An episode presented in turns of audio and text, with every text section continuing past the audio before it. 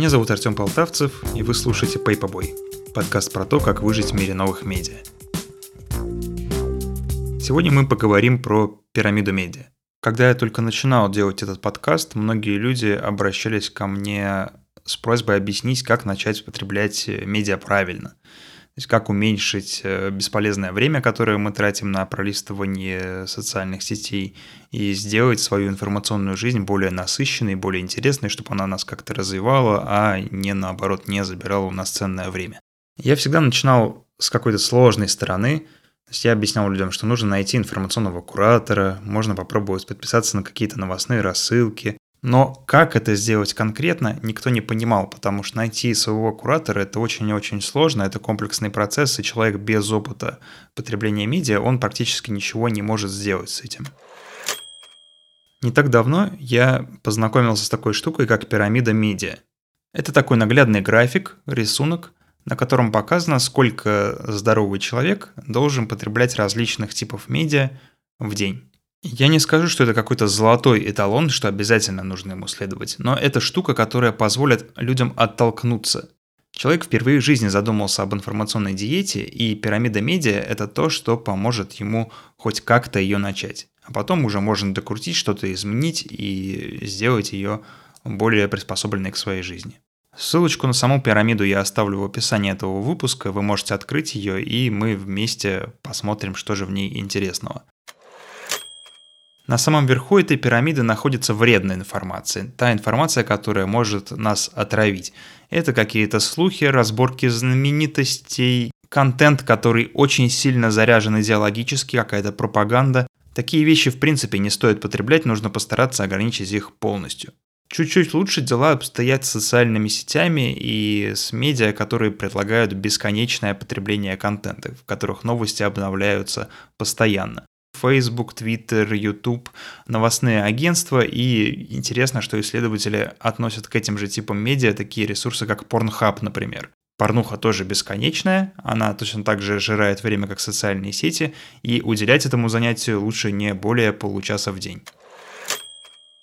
Также рекомендуется не более часа в день переписываться в социальных сетях, обмениваться почтой, э, просто сидеть в мессенджерах и смотреть новостное телевидение. Этого времени вполне достаточно, чтобы быть в курсе и чтобы порешать все свои вопросы. Конечно же, в это время не входит ваша работа. Если вы должны в мессенджерах общаться по работе, то, естественно, у вас получится больше, чем один час.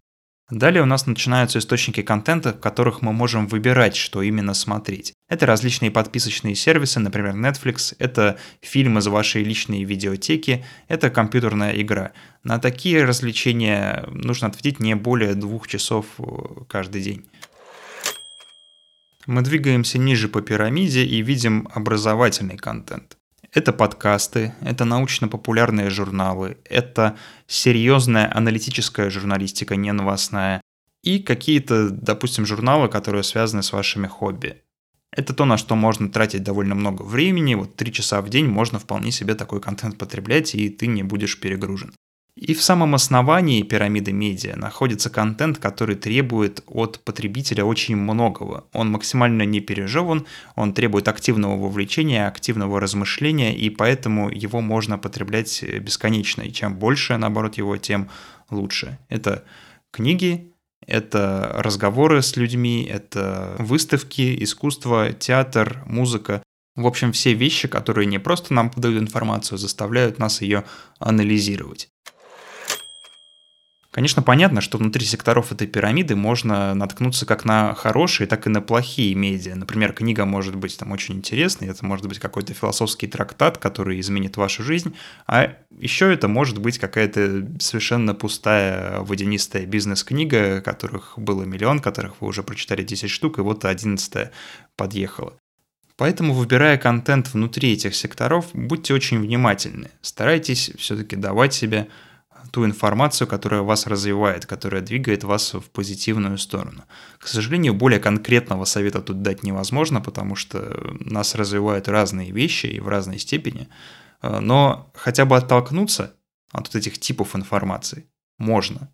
Можно оттолкнуться и понять, почему вы начали чувствовать себя плохо, почему ваша информационная диета вызывает опасения.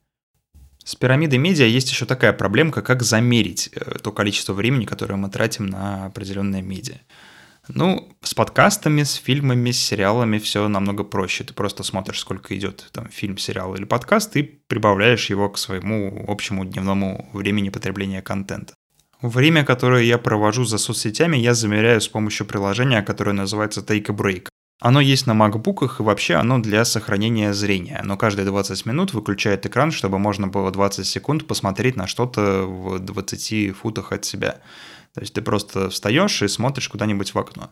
Вот я с помощью этой штуки замеряю, сколько я времени потратил на соцсети, потому что ну, три раза по 20 это час.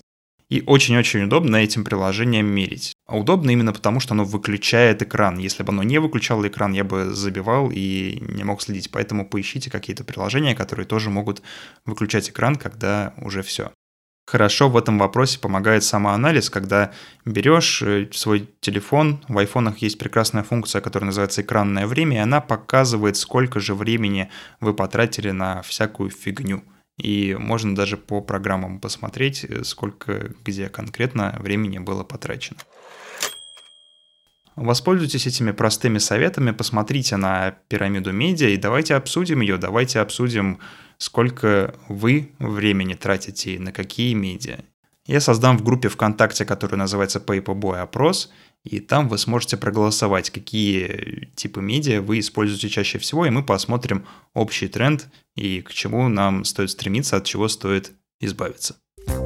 Слушайте мой второй подкаст, который называется «Русский Детройт». Переходите на patreon.com russiandetroit, чтобы поддержать выход этого подкаста и подкаста «Русский Детройт». Пользуйтесь медиаграмотно, ставьте нам оценки в iTunes и оставляйте отзывы обязательно в своем подкаст-приложении. И спасибо, что дослушали до конца.